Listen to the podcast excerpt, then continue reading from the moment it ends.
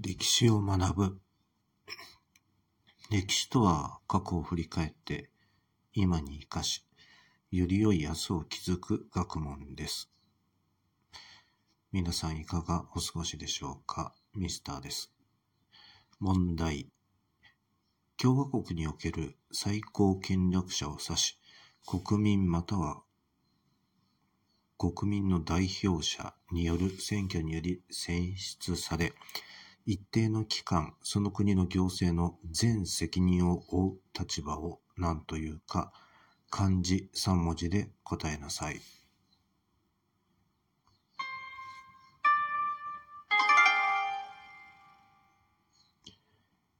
答えは大統領です。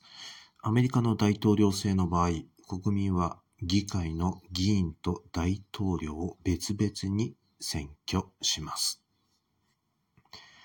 それでは次回までごきげんよう。